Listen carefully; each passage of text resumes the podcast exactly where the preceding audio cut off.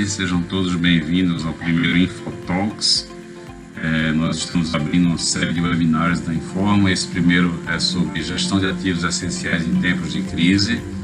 É, gostaria que todos se sentissem muito à vontade para usar o chat para fazer as perguntas. É, meu nome é Ismar Kaufmann, eu sou diretor-presidente da empresa.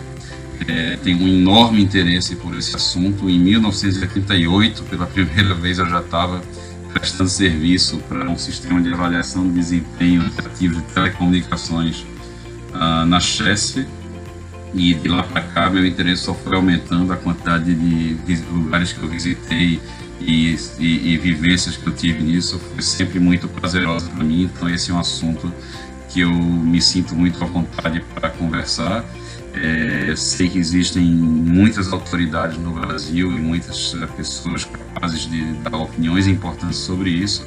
E humildemente eu gostaria mais de me colocar como uma provocação, uma possibilidade de criar o debate, muito menos do que como uma autoridade. É, eu sou diretor, como eu falei, sou diretor-presidente da Informa. A Informa é uma empresa muito especializada em gestão de ativos uh, para, para energia nós temos servido a diversas companhias ao longo de muitos anos, desde 1993, em particular é, desde 1999 no setor elétrico.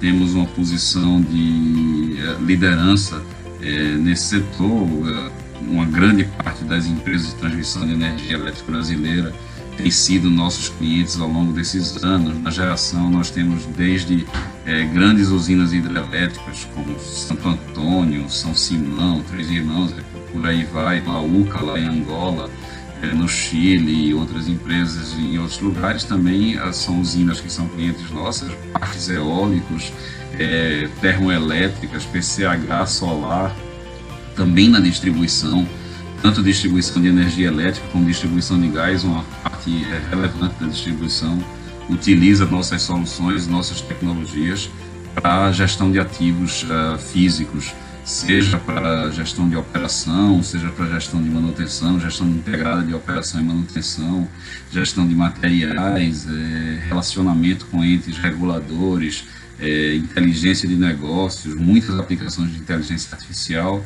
e assim por diante. São é um conjunto de, de, de, de, aplicações e de possibilidades que a gente abre dentro dessa área que é a nossa especialidade.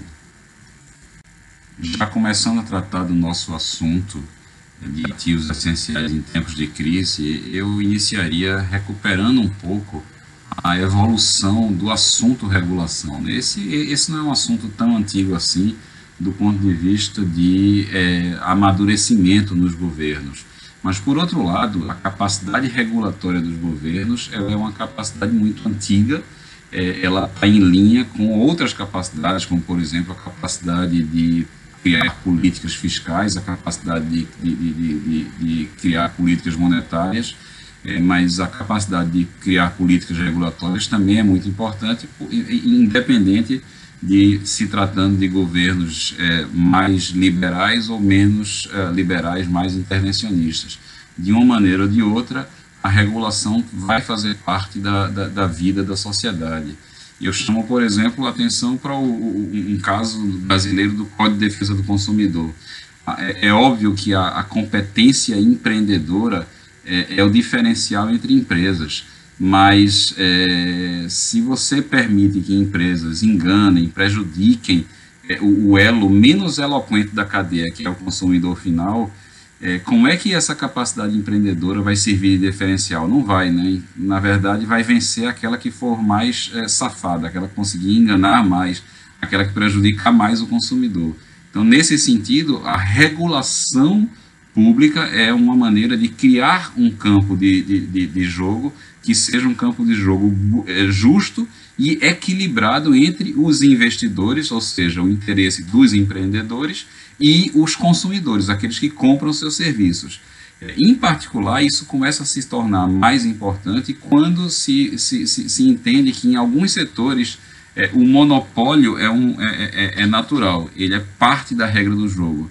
Por exemplo, não faz sentido que a gente permitisse que qualquer um faça o serviço de recolhimento de lixo a qualquer hora do dia, de qualquer jeito. Por quê? Porque se tiver cinco caminhões de lixo passando a qualquer hora do dia na minha rua, fazendo barulho, parando o trânsito e tudo, isso vai causar um prejuízo urbano, um prejuízo social. Não é o que nós queremos. O que nós queremos é que é, é, a limpeza do lixo sirva à sociedade. Nesse sentido, ela vai ter que ser negociada com a prefeitura e não vai poder ser um mercado completamente livre. Nesses casos em que o mercado não é completamente livre, em que a, a, própria, a própria condição de concorrência não vai criar as condições necessárias e suficientes para que o serviço seja prestado no melhor interesse da sociedade, nesses casos a regulação é ainda mais crítica e ainda mais importante. É, e, e, é justamente desses casos que a gente vai tratar, porque esses casos são os casos que cobrem os ativos essenciais. Transportes, energias, né, as várias formas de energia, água, energia elétrica, gás, é, óleo, é, é, toda a infraestrutura urbana, telecomunicações e assim por diante. Saúde também, é claro, e, e assim por diante.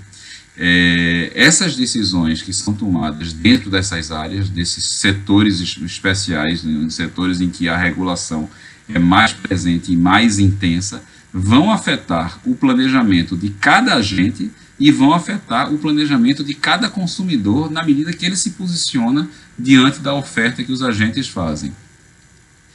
É, até 50 anos atrás, ah, não existia uma teoria de regulação é, que, que, que, que, organizasse os governos em cima disso. Então, a maioria das decisões eram, eram decisões de governo, né, decisões tomadas dentro do próprio corpo governamental, é, de maneira ad hoc, né, diante das situações, diante das demandas, as decisões eram tomadas e era muito difícil atrair agentes privados para esses, esses mercados, porque os agentes privados, quando iam para esses mercados, iam de maneira é, muito insegura. É, claro que existia agentes privados lidando com esses mercados, por quê? Porque a, a, falta de regulação também fazia com que esses mercados, às vezes, fossem muito, muito atraentes, já que o interesse do consumidor era colocado em segundo lugar e se as demandas eram suficientemente grandes, a remuneração é muito alta.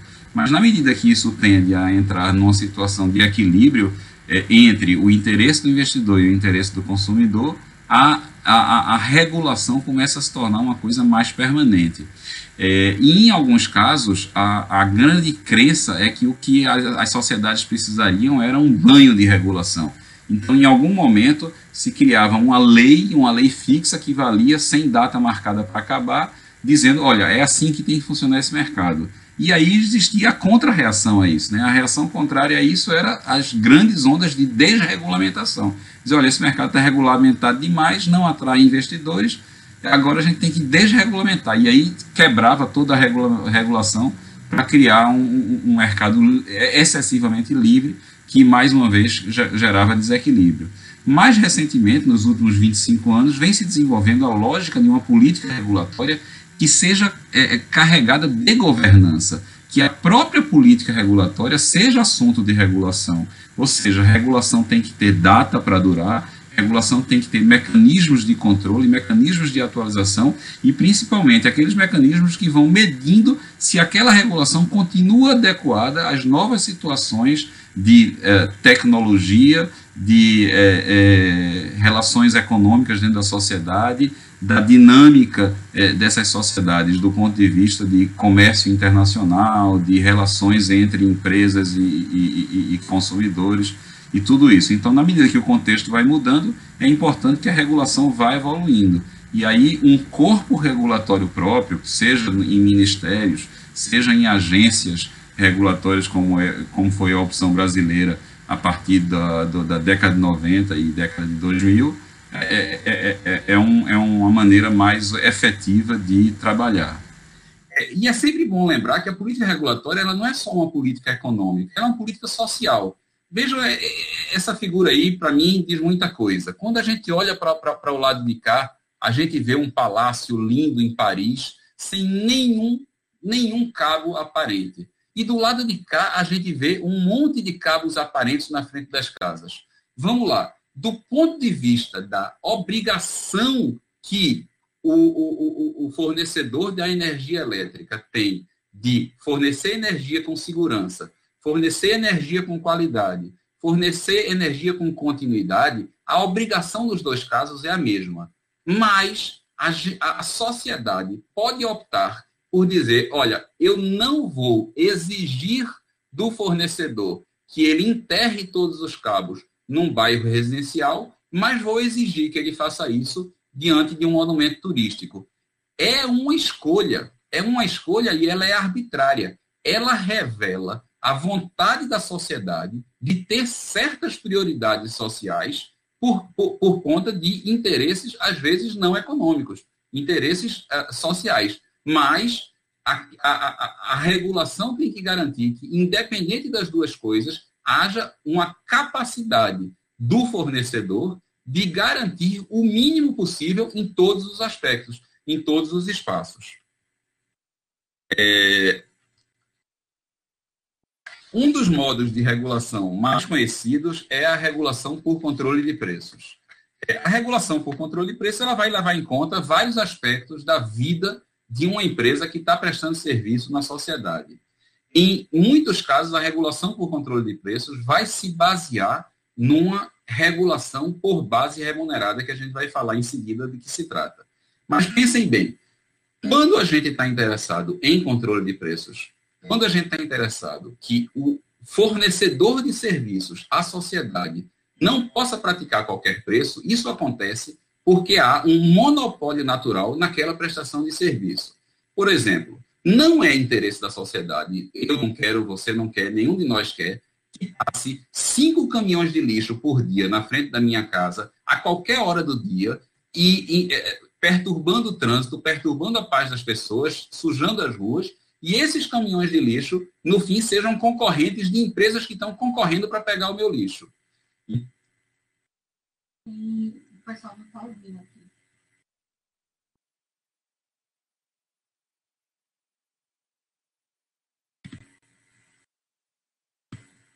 Ligado o microfone. Posso voltar? Se alguém não estiver escutando, por favor, avise no chat. É, então, a regulação por controle de preços, ela vai acontecer num caso desse, por quê? Porque não dá para botar caminhão de lixo de cinco empresas diferentes. A gente tem que escolher uma. Então, aquilo vai ser um monopólio. Se aquilo vai ser um monopólio, o custo daquele monopólio tem que ser controlado. No caso da empresa de lixo, é mais fácil controlar. Por quê? Porque ela só tem um cliente, que é a própria prefeitura. Mas e no caso da energia elétrica? No caso de telecomunicações? E em todos os outros casos que são ah, ah, monopólios naturais, mas o, o, existe a, a possibilidade de ter mais de um fornecedor. Nesses casos, ou, em que a relação é direta com os consumidores, é preciso definir esses preços. Como é que esses preços são definidos? Bom, existem muitos modelos que rodam no mundo inteiro. A gente vai falar de uma maneira bem genérica aqui. É, quase sempre ou sempre é importante levar em conta os custos de operação e manutenção. Quanto custa para você fazer aquela estrutura continuar funcionando? Manobrar aquela estrutura, né, fazer, abrir, fechar as coisas que aquela estrutura precisa, reparar, é, antecipar-se às falhas, cuidar para que aquela estrutura continue funcionando. É, uma outra coisa é que é natural que haja perdas. Né? Em, em, em, muitas estruturas existe uma possibilidade natural de perdas, por exemplo, se você tem uma distribuição de água, em algum momento vai haver é, perda no, no, no encanamento daquela água. E quando houver essas perdas, a gente vai ter que atribuir as perdas a alguém. A, a própria atribuição das perdas também é uma decisão é, muito interessante. É, em outros casos, vai ter uma parte importante dos custos de operação da, de estruturas reguladas são os insumos. Por exemplo, numa usina térmica, o, insumo é combustível e assim por diante. Então, eu, eu, eu posso ter insumos. Um aspecto interessante é que, às vezes, alguns desses custos operacionais não são controlados pelo próprio agente que, que, que, tem, esses, que tem esses custos. Por exemplo, se eu tenho dentro de uma determinada é, é, é, é região da cidade, num bairro da cidade, em que a, o, o, crime organizado, uma milícia, o tráfico, o crime organizado impede o poder coercitivo de, do, do, Estado de, de, de, agir naquela, naquela região. Quer dizer, aquela passa a ser uma região autônoma em relação ao poder do Estado, em relação à polícia. Então, a perda de energia que acontece dentro daquela região, ela tem pouquíssima chance de ser combatida. a perda do sinal de TV, a perda da telefonia e assim por diante. Né? Então, as perdas que acontecem ali são perdas sobre as quais o agente pode fazer muito pouco. Ele pode minimizar em alguns pontos, mas é difícil trabalhar. Por outro lado, se tem um restaurante chique no centro da cidade, onde a polícia pode chegar, mas a empresa não consegue combater aquela perda, ela não, ela não toma as atitudes para perceber que, a, que, a, que ali está havendo algum tipo de fraude, então aquela perda ela deve ser atribuída ao próprio agente. Essa, esse tipo de situação em que parte de custos são controláveis e parte não controláveis é uma situação em que existe muito, muita discussão sobre o valor dos ativos que, que, que vão ser é, é, colocados ali. Por exemplo, se a empresa de água investe num encanamento de concreto de que vai durar 100 anos, 120 anos, 150 anos, então ela está, ao investir, beneficiando não somente o tempo da concessão dela, mas ela está beneficiando as concessões futuras também. Se ela faz um encanamento que é mais frágil, ela vai aquele encanamento vai durar 30, mas não vai durar 50 anos, ela não está investindo em algo que a exigência da sociedade é muito maior em relação ao nível de problema causado pelas perdas é, naquela, na, naquele tipo de ativo. Então, o aspecto de investimento passa a ser um aspecto muito importante e, por isso, ele também influencia o controle de preços, que são o, o, o, o CAPEX, né, como se chama, a, a, a, a, injeção de capital dentro do, do, do, dos ativos da, da, da, companhia de maneira a renovar esses ativos ou a aumentar a quantidade de ativos à disposição para a realização do serviço. Esses ativos, quando são colocados, eles vão formando uma base de remuneração. A base de remuneração ela também vai influenciar os preços que podem ser praticados. Empresas que investem mais, teoricamente, deveriam receber mais por isso. A sociedade devia estar disposta a pagar mais por, por, por esses investimentos, exceto se esses investimentos não forem prudentes, que é um conceito internacional que existe em muitos lugares. É, e ainda a parcela de depreciação, porque, obviamente, os ativos, ao longo do tempo, vão perdendo o seu valor. É, esse equilíbrio é, nem sempre é muito simples de, de, de, de, acontecer. É, as crises acabam atingindo esses equilíbrios de uma maneira desigual. Por quê? Porque os equilíbrios eles são feitos para é, situações típicas, para situações padronizadas. E aos poucos você vai acrescentando dentro da capacidade regulatória que outros elementos devem ser utilizados para é, é essa regulação.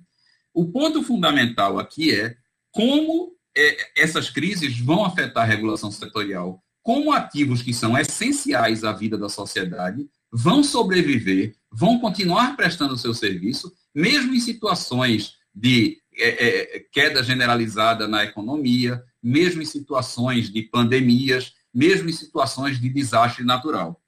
É, e, e, isso significa que os órgãos reguladores eles precisam estar atentos, espertos para exercer a sua capacidade regulatória. Isso significa também que a base de remuneração sobre a qual essa capacidade regulatória vai agir deve estar constantemente sendo atualizada. A ideia de criar uma base de remuneração é um modelo que foi criado, sei lá, uns 30 anos atrás na, no Reino Unido, mas é um modelo que hoje é usado em muitas regulações por controle de preços. Existem outras formas de regulação, regulação por princípio, é, existem outras maneiras de regular. Mas naqueles momentos em que você regula por preço, um, um aspecto importante da regulação por preço, como a gente viu antes, é a base de remuneração. É um modelo para garantir retorno aos investidores. É, o valor dos ativos usados para desempenhar uma função regulada deve independer, deve independer de quem é o proprietário daquele ativo. Se a companhia é dona do ativo ou se a companhia é paga somente para operar ou manter esses ativos. Nesse sentido, a, a base de remuneração ela tem mais de uma forma de ser calculada. Na verdade, quando eu fui consultar a literatura mundial nos últimos dois anos, eu encontrei várias fórmulas diferentes de base de remuneração. Mas, grosso modo, eu diria que as, as fórmulas que cuidam de base de remuneração líquida são aquelas que pegam a base de remuneração do ano anterior, somam os investimentos, somente os prudentes, subtraem a depreciação e a, as alienações e criam a nova base. E tem uma base mais bruta que cuida de olhar para é, o valor do ativo fixo em si e tentar valorar este ativo fixo. É, é claro que as duas têm suas, têm, têm, suas belezas, as duas têm suas vantagens e desvantagens e são usadas em países diferentes. É, o que eu acho é, interessante é que a, a experiência internacional indica que fórmulas que sejam muito complexas acabam causando um, uma percepção errada da sociedade sobre a formação dessa base de remuneração, em especial sobre as consequências dessa base de remuneração na tarifa. Todo mundo chega e diz: "Ah, eu queria, eu acho que o Brasil devia trocar todos os seus medidores de energia elétrica por medidores inteligentes, smart meters". Mas alguém pensa e diz: "E quanto vai custar e quem vai pagar essa conta?" Esse tipo de pergunta é muito relevante, mas quando a maneira com que essa conta chega ao consumidor é complexa demais, fica difícil para as decisões serem tomadas, porque as, a, os agentes envolvidos, os consumidores e os fornecedores, não conseguem se entender. É, às vezes, a experiência que a gente tem visto dentro de empresas de distribuição de energia elétrica no Brasil, especialmente em distribuição, onde a gente, onde a gente viu isso acontecer muito, é, mesmo os funcionários das empresas de distribuição têm uma dificuldade muito grande de tomar decisões. Você tem um, um, um, um transformador na rua que está com um nível de, de, de, uma taxa de falha excessivamente alta para a idade dele, e o técnico vai e decide substituir aquele transformador, sem perceber que aquele é um transformador que foi colocado há dois anos atrás e, portanto, não está ainda depreciado. E talvez essa substituição não vai ser reconhecida como uma substituição é, é, prudente. Então, esse tipo de questão, que é uma questão que hoje está ocupando muito a, a, a, mente, a, mente, das pessoas e gerando um grande esforço dentro das empresas, em vários setores econômicos, é, é, onde haja uma regulação intensiva, é, esse tipo de preocupação é, é, não pode ser esquecida nem em tempos regulares, ou em tempos normais, nem em tempos de crise. É, regulação por si só também é uma coisa muito complicada. É, às vezes a gente, a, a, gente acha que basta, basta conversa e basta diálogo. Não é verdade, nem sempre é tão simples. Há, poucos anos atrás, por exemplo, o Rio São Francisco estava num nível tão baixo, tão baixo, que a discussão entre a Agência Nacional de Águas e a Agência Nacional de Energia Elétrica era uma discussão muito crítica. Por quê? Porque existia um interesse social é, de é, fornecer água para as populações e existia um interesse social concorrente de fornecer energia para essas populações. Ambos os interesses eram legítimos, ambas é, é, é, é, possibilidades eram importantes, mas uma era contraditória à outra do ponto de vista de manobra dos ativos disponíveis. Então, às vezes, as, as, as, ah, o nível de conflito entre órgãos reguladores é tão grande que acontece um conflito entre o Ministério, uma agência federal, uma agência estadual, uma agência municipal, que querem coisas diferentes, que é, é, por, por, seus, por sua formação, por seu raciocínio científico, por, por, pelos modelos que usa, pensam de maneira diferente sobre o interesse do consumidor final. E cada um vai tentar atuar é, na direção do que, do, do que pensa que é o melhor interesse para o consumidor final e para manter o equilíbrio e a atratividade é, do, do setor econômico. Por que, que o controle de ativos físicos é função da regulação setorial? Porque quando há regulação setorial e a gente uh, deixa o, o, o, controle dos ativos físicos solto, a gente passa a não saber qual é a verdadeira base remunerada do agente é, que está, naquele momento, prestando o serviço. É, dentro dessa lógica, a gente, o tempo inteiro, em todos os, esses setores que são intensamente regulados, a gente vai querer que a, o, o, inventário desses ativos, a condição desses ativos, seja bem conhecida. A gente trouxe alguns exemplos para vocês para mostrar como esse assunto é complexo. É, de jeito nenhum que a gente tentou é, é, compreender toda a regulação em cada um desses exemplos. Mas só trazer alguns pontos interessantes para abrir a cabeça da gente para questões que podem não ser naturalmente intuitivas, podem não ser questões que qualquer pessoa na sociedade pega e diga, ah, eu sei por quê. Eu acho que no setor de transportes, os ônibus deviam ser muito bem cuidados e as empresas de ônibus tinham a, a, a, têm a, a obrigação de colocar ar-condicionado e nunca deixar sequer uma cadeira ficar frouxa. A gente se pergunta, quem é responsável por isso? Por exemplo, no sistema, no, no setor de transportes, a, a, a legislação eh, empurra esta responsabilidade para os níveis estadual e municipal e, e, e, sai um pouco do nível federal. E aí cria possibilidades de consórcios municipais, regionais, uma atuação do município muito intensiva, é, a, a, criação de várias possibilidades diferentes das possibilidades daqueles setores em que a regulação é única no Brasil inteiro. E isso também cria complexidades interessantes. É, por exemplo, grupos é, que atuam nesse mercado podem não, ter, não ser capazes de atuar nacionalmente, porque eles vão ter que encontrar formas regulatórias diferentes e conviver dentro dos seus planos de negócios com essas formas regulatórias diferentes. Isso pode, de um lado, evitar, é, é, impedir que algumas empresas tenham ganhos de escala, mas, por outro lado, pode incentivar a concorrência. Então, qual é o melhor ponto? Existe um ponto, existe um ponto, existe um ponto ótimo em que você permite os ganhos de, de escala, mas resguarda a capacidade de é, que agentes sejam competitivos dentro do mercado. Por exemplo, procedimentos de vistoria e priorização de cuidado com esses ativos. A pergunta que eu faço é: quando a turma entra no meio do carnaval, faz uma baderna dentro do ônibus e quebra os vidros, quem paga essa conta? Quem deveria pagar essa conta? Quem tem pago essa conta? É o poder público, ou seja, são os impostos que são cobrados a todos os cidadãos? É o proprietário do, da, do ativo, porque ele não tomou cuidado suficiente para que aquilo não acontecesse? E aí eu estou supondo que não era o poder público que deveria ter tomado esse cuidado? Ou será que isso deveria ir para a tarifa para que o próprio cidadão, usuário do serviço, seja o responsável pela depredação? São perguntas muito difíceis de ser respondidas. Em todos os casos, a gente vai cometer justiças e injustiças. É, quais são os procedimentos de operação da frota? No momento como a gente está vivendo agora, em que um ativo essencial, que é o transporte público, a gestão desse ativo essencial pressupõe uma externalidade que vai ser fundamental para a sociedade como um todo, que é a disseminação do vírus. Então, a quantidade de ônibus que são colocados em operação tem direta relação com a disseminação, o ritmo de disseminação do vírus na sociedade.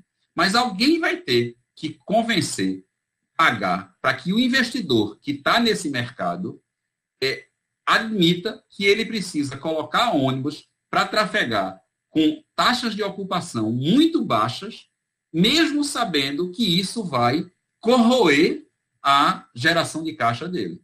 E, certamente, vai destruir, pelo menos durante algum tempo, o seu plano de negócios. Óbvio que tem outras considerações que são a longevidade desse plano de negócios. Se ele não fizer isso, a sociedade pode entrar numa crise ainda pior, e aí é que o, o, o transporte público pode, é, pode é, colapsar. Então, são preocupações muito difíceis. No setor de água e saneamento, as características dos ativos nem sempre são de livre escolha do investidor. Ele não pode dizer, ah, eu acho que não vale a pena eu colocar este tipo de material A, vou colocar esse material B que é mais barato.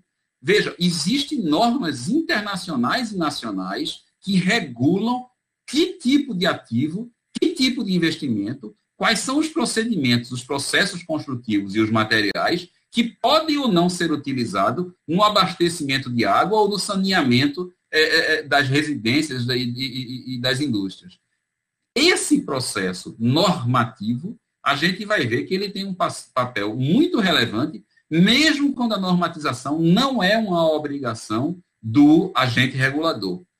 É, e os procedimentos para a distribuição de água, eles não são regidos única e exclusivamente pelos interesses da, é, da concessão, por aquilo que foi estaticamente definido no contrato de concessão. Eles podem ser dinamicamente decididos a partir de é, da, da, da, dinâmica da natureza. Se tem mais chuva, se tem menos chuva, se tem mais disponibilidade, mais vazão, então tudo isso vai, vai, vai influenciar.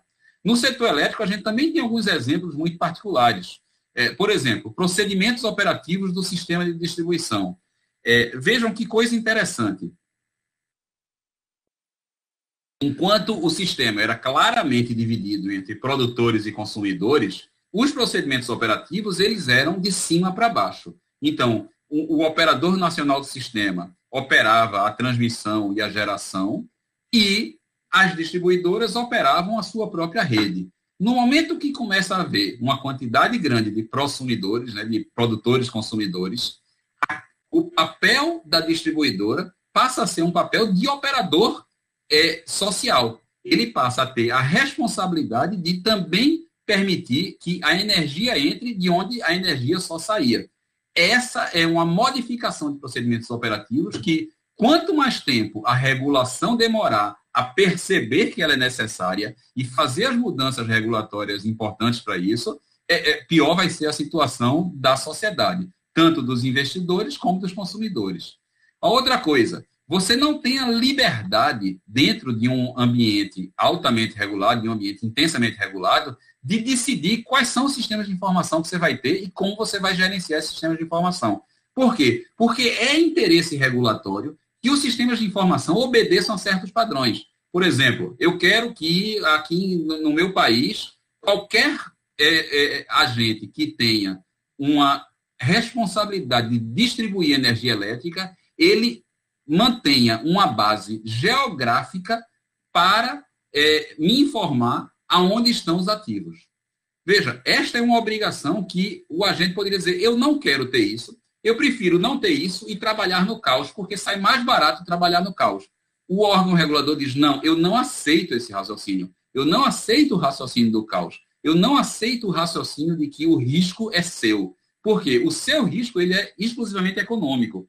O risco social é minha responsabilidade, é a responsabilidade do regulador.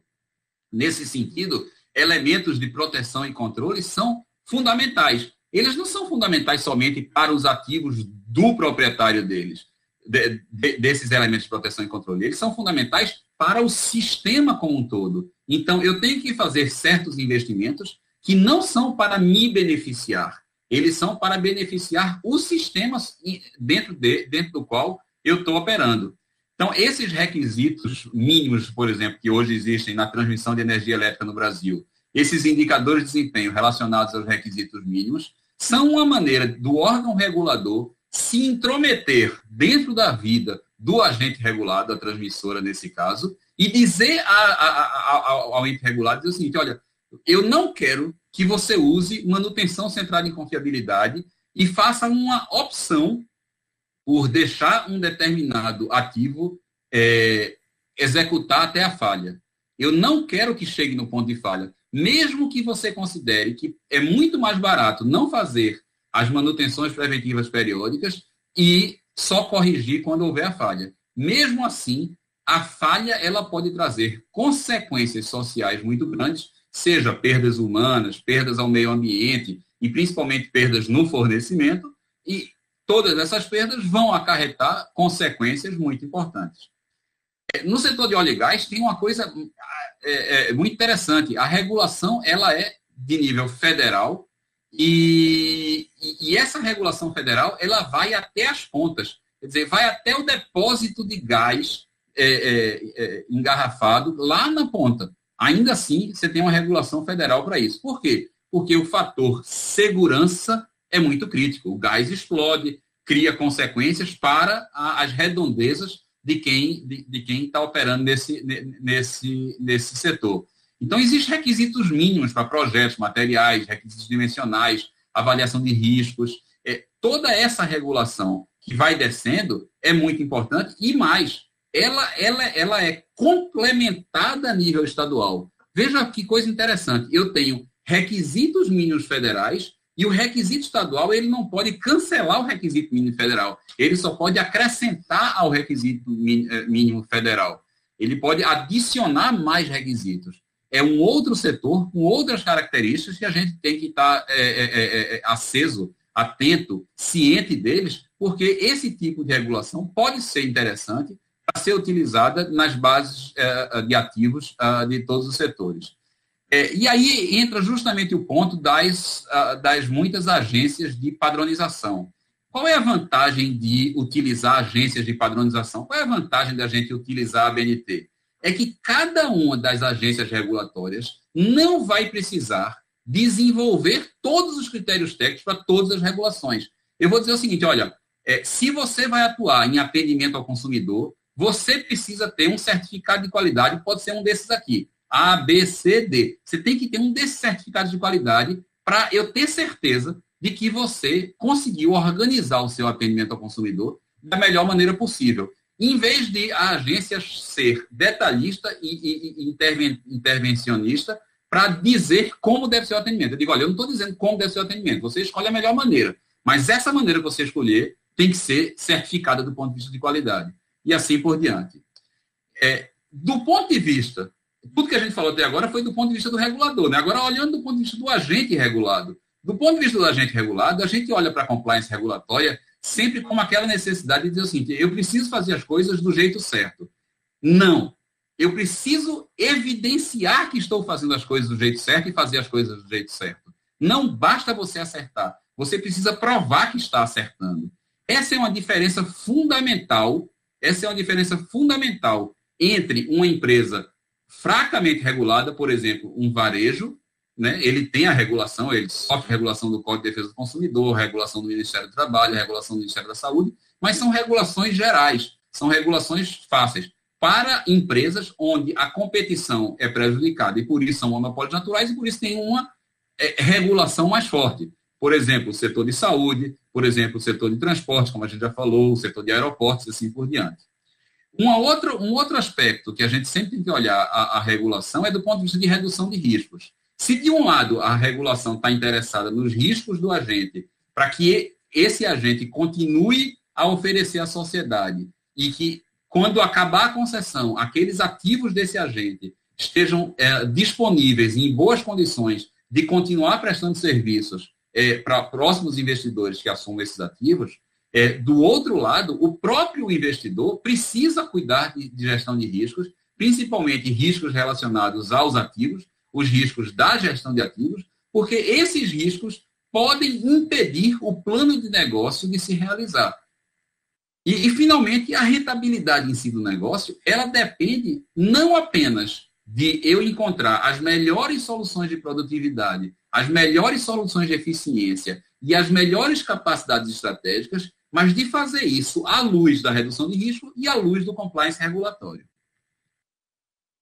É, então, é, uma, uma das coisas que a gente acaba a, se preocupando é que nesses ambientes, são várias dimensões simultâneas.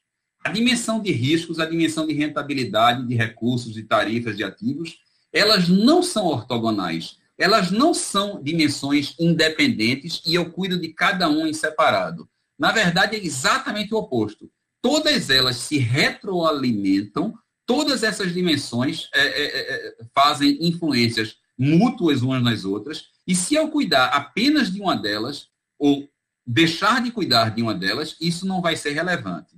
E o que eu queria chamar a atenção é para a dimensão da informação.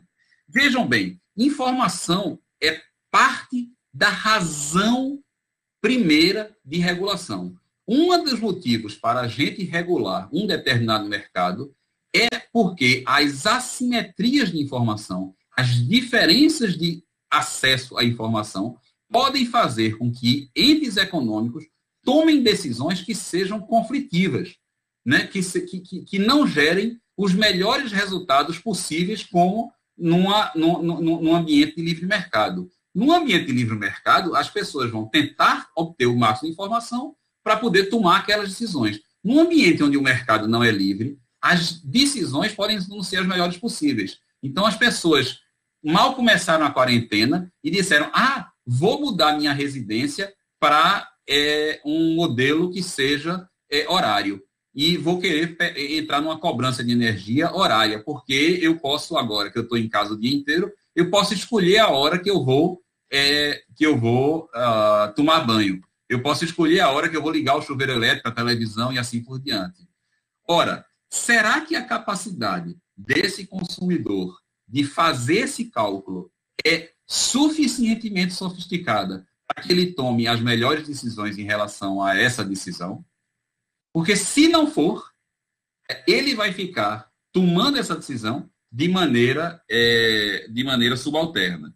Então, a informação, ela acaba sendo um ativo que valoriza as decisões das pessoas. E, nesse sentido, do ponto de vista do agente, ela diferencia uma instalação mais valiosa de uma instalação menos valiosa.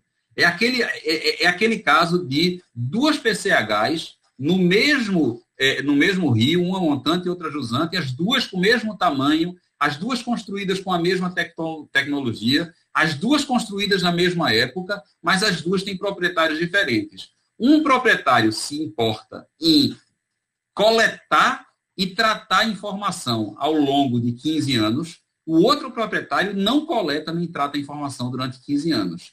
Aí chega o investidor e diz: Eu quero comprar uma das duas. Eu vou olhar essa e aquela. As duas têm a mesma idade, as duas tiveram os mesmos cuidados, mas uma tem informação e a outra não tem informação. Quem vocês acham que vai, é, que vai poder cobrar o preço mais alto pelo seu, pelo seu ativo? Quem tem informação. Isso é uma prova matemática de que a informação é um bem. Ela é um ativo de valor dentro da capacidade. E aí a informação é uma dimensão que também se cruza com todas as outras. Ela também se cruza com a rentabilidade, com os ativos, com as tarifas, com os riscos e com os recursos. E, finalmente, o que eu queria considerar é a questão do momento que a gente está vivendo um momento de vírus, um momento em que a sociedade não está trabalhando da maneira que é, se planejou para trabalhar. É nesse momento que o equilíbrio entre os interesses dos ofertantes, dos investidores, dos fornecedores de serviços públicos deve ser equilibrado com os interesses dos consumidores. Por quê? Porque o equilíbrio já existia, a regulação já estava lá para criar esse equilíbrio. Mas diante da situação de pandemia, esse, esse, esse, aquele ponto de equilíbrio deixou de existir. Então, regular não é se prender a um ponto de equilíbrio, mas é pensar dinamicamente que quando as condições sociais e econômicas mudam, eu preciso fazer com que a regulação acompanhe essa mudança para manter o novo equilíbrio nesta nova situação, seja ela temporária, seja ela definitiva. É, então, eu agradeço muito aí a todo mundo que participou. É, realmente foi, um, foi, foi, foi, uma grande felicidade para a gente ver a quantidade de pessoas inscritas e participando. E estou pronto para a gente começar a responder as perguntas. Ismar, é, chegou uma pergunta aqui. Só. Ismar, na sua opinião, até onde a regulação é benéfica para a gestão de ativos essenciais? Existe um ponto onde a regulação pode chegar a atrapalhar os agentes?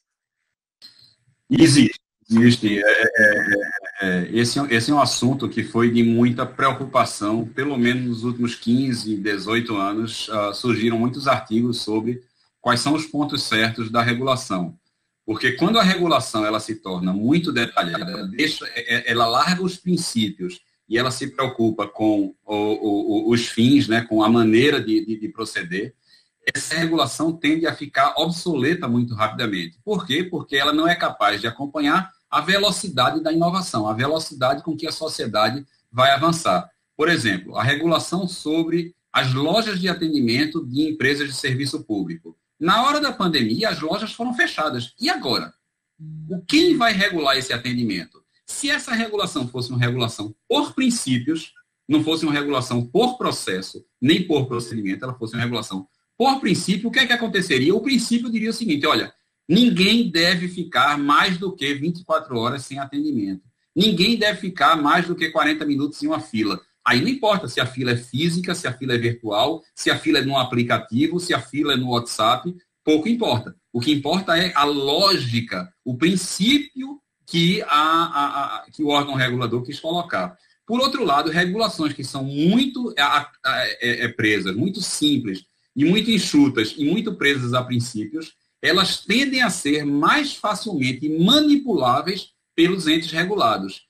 É, ou seja, é mais fácil para que o ente regulado seja capaz de capturar o órgão regulador e se valer de é, falhas ou imperfeições ou incompletitudes das leis, das normas, dos decretos. É, é mais fácil que o, o, o, ente regulado se valha dessas pequenas, dessas pequenas diferenças para é, driblar a regulação, para driblar restrições ou para obter recursos que não são justos, que não, que, que não fazem justiça. Vejam, quando a gente fala de justiça, a gente se lembra do poder judiciário. O que tem acontecido no Brasil nesses últimos anos?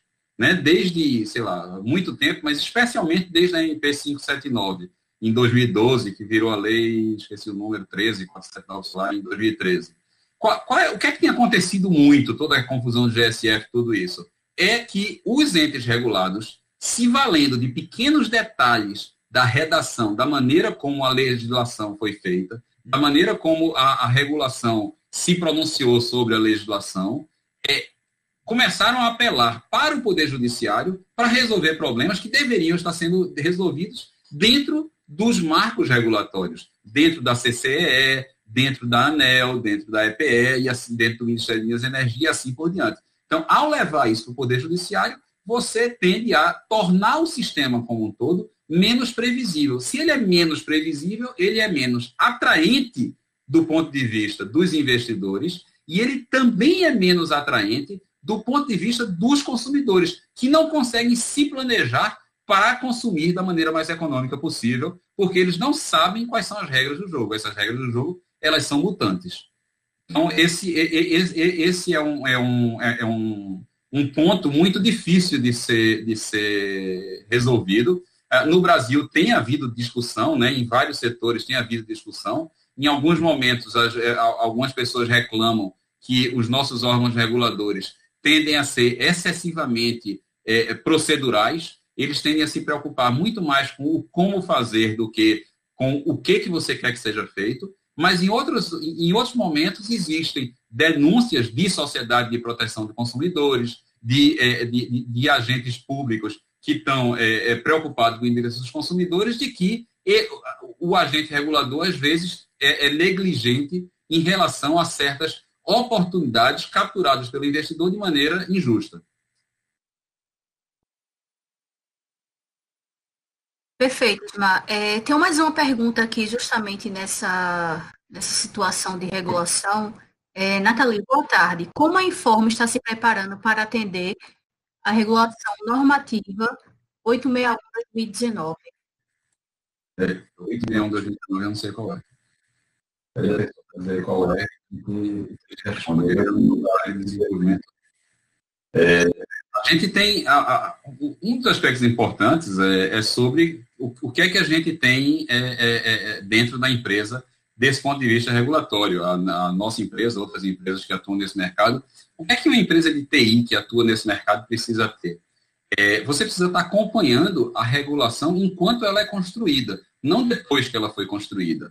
A gente precisa participar das audiências públicas, a gente precisa participar dos eventos do setor, para a gente acompanhar qual é a vontade dos agentes, qual é a vontade dos agentes reguladores, qual é a vontade dos órgãos privados é, especiais, como o ONS, por exemplo, é, quer dizer, que tem um status é, diferenciado, e, e, como é que, esse, como é que essa, essas vontades vão evoluir no futuro. Porque uma empresa de TI que deixa para se preocupar com a atualização das suas tecnologias depois que a regulação já foi é, é, é, lançada, vai ter um problema muito sério de impedir os seus clientes de reagir da forma mais rápida possível a mudanças regulatórias que, que representem oportunidades ou ameaças ao plano de negócios que foi traçado. É... Ah, tá. A resposta. Bom, a, a, a, existe, existe, existe um, um, assunto interessante que é uma certa migração de conhecimento da distribuição para transmissão e geração no Brasil. Por que, isso é, por que isso é interessante? Porque por mais de uma década, a distribuição de energia elétrica no Brasil passou por procedimentos regulatórios que a transmissão e a geração não passavam ou passavam de uma maneira mais suave menos comprometida. é, especialmente em relação à base de ativos. Dizer, os investimentos dentro do setor de transmissão, eles são é, aprovados a priori. Eu primeiro peço autorização para depois fazer o investimento. Então, não há como esse investimento não ser um investimento prudente. Ele é prudente por definição, porque se eu não tenho autorização, eu não faço. Eu só faço se eu tenho autorização. Essa é, uma, é, essa é uma maneira simples de agir. Aí eu começo a ter situações em que isso já não é mais verdade a partir desses últimos anos. E as empresas que antes nunca nem ouviram falar de o que é uma revisão tarifária é, é, que envolva uma reavaliação da sua base de ativos, agora tem, tem, que, tem, tem que tratar desse assunto. E vários outros assuntos. Então, a, a, a, a, preocupação com a base de dados dos, uh, dos ativos das empresas é uma preocupação que primeiro chegou na distribuição e a distribuição conseguiu amadurecer essa preocupação no Brasil já uh, em ciclos anteriores, passou pelo primeiro, segundo, terceiro. No quarto ciclo de revisão tarifária, muita gente já estava criando modelos matemáticos sofisticados para lidar com isso. Enquanto que a transmissão começou a, ter, a descobrir que precisa lidar com isso recentemente todas essas preocupações, como a, uma empresa como a Informa, é, que, que, que faz TI para os três setores, né, geração, transmissão e distribuição, a gente ficou responsável de trazer aquela cultura, aquela cultura que já estava criada no setor de distribuição, trazer, importar essa cultura para aquele monte de clientes de, de transmissão no Brasil inteiro que não sabiam nem para que, que eu estou fazendo isso. Ah, é, isso é um relatório que eu tenho que mandar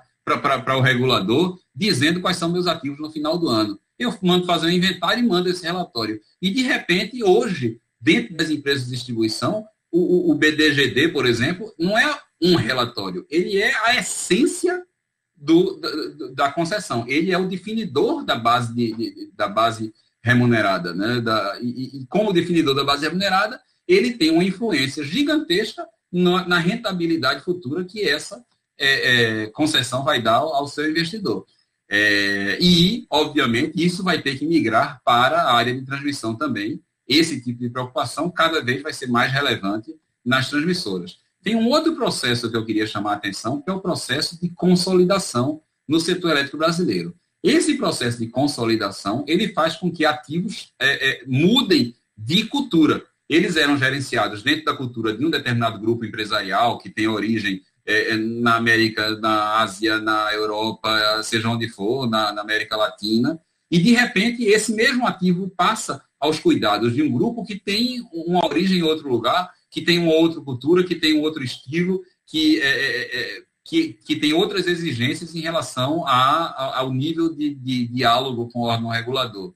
Então, essa, esse processo de consolidação, em que menos empresas vão assumindo mais ativos, também vai influenciar a maneira como empresas como a Informa, é, com o que é que a gente faz aqui? A gente vai para as audiências públicas, a gente participa de reunião da, das associações, a gente é, participa dos eventos, para a gente ficar sabendo o que é que vai acontecer. Cada vez mais, esse tipo de, de, de cliente, de, de empresa de energia, vai querer que o seu parceiro de TI seja capaz de se antecipar. Porque se você não se antecipa, o que é que acontece lá na frente? você perde a sua capacidade de fazer análise de risco. Agora eu estou a reboque. Agora eu tenho que conseguir resolver um problema que já existe. Eu já, eu já tenho um problema regulatório que normalmente é um problema de natureza informacional. Agora eu tenho que correr para resolver meu problema regulatório. Eu já não estou mais me preparando para agir da melhor forma futura. Eu estou tentando apagar o incêndio que eu mesmo criei por não ter um parceiro que antecipasse as coisas para mim.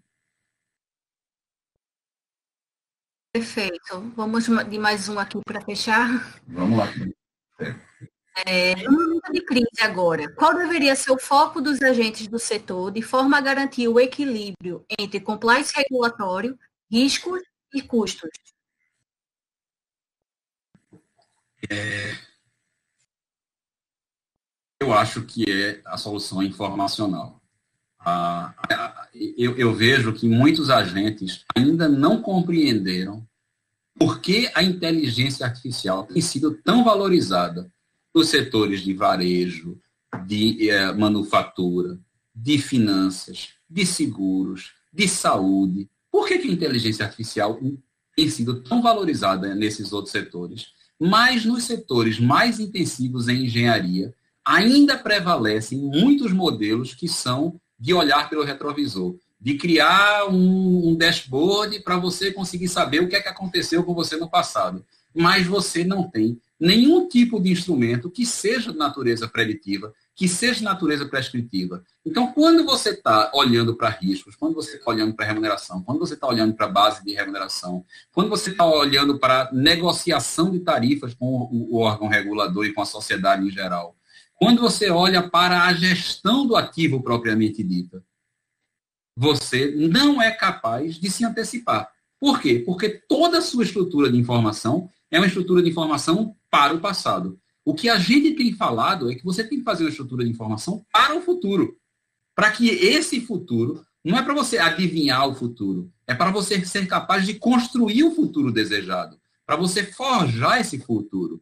E, nesse sentido, a capacidade de tratar a informação de uma maneira diferente do que foi tratado nos últimos 50 anos pela área de sistemas de informação, tratar a informação usando a inteligência artificial, tratar informação usando as capacidades de aprendizagem de máquina, é uma capacidade que vai diferenciar quem é capaz de, de, de, de lidar com todos é, é, esses cruzamentos entre variáveis que são tão importantes, simultaneamente importantes, mas que cujo relacionamento é complexo demais para ser tratado por um gráficozinho bidimensional ou um gráfico tridimensional. Então, a gente precisa é, é, é, ser capaz de tratar de matrizes multidimensionais, de tratar de, de, de espaço de decisão gigantesco, em, que dezenas de variáveis de várias origens diferentes, com periodicidades diferentes, sejam cruzadas para que eu consiga encontrar padrões de comportamento e prever o, o que é que vai acontecer no futuro. É, por exemplo, encontrar anomalias usando inteligência artificial. Você vê, na área de fraudes, de, de perdas comerciais para a energia elétrica, já existe muita coisa feita com inteligência artificial no Brasil. Por que a mesma coisa não poderia estar sendo usada, por exemplo, em anomalias é, é, é, é dos cadastros, dos pagamentos, é, da, das ativações de, de, de, de investimentos? Então, tem muitas outras áreas em que a mesma lógica poderia ter sido utilizada para gerar ganhos muito grandes é, para as empresas e, e, em particular, ganhos que vão ser repassados à sociedade de forma muito imediata por um serviço melhor e mais módico é, tarifariamente. Perfeito, então, Osmar. É, pessoal, eu queria agradecer a presença de todos. Consegui responder algumas perguntas, foram várias. Mas se ainda não me enviada a pergunta, pode me enviar por e-mail, vocês têm aí, e a gente vai respondendo por e-mail. Essa apresentação ela ficará gravada. Eu vou compartilhar o link com vocês, mas uma vez que vocês quiserem voltar a assistir, vai estar disponível. Marca, falar mais alguma coisa? Eu quero agradecer a todo mundo que participou, principalmente é, quem passou esse tempo todinho aí é, é, é tentando uh, compreender e discutir com a gente, seja através das perguntas no chat, seja com contatos posteriores que vão ser feitos porque é de conversa e é de diálogo que a gente enriquece o, o nosso conhecimento e a nossa capacidade de prestar serviço. Muito obrigado, pessoal. Eu adoro esse assunto. Estou louco para aprender mais com vocês.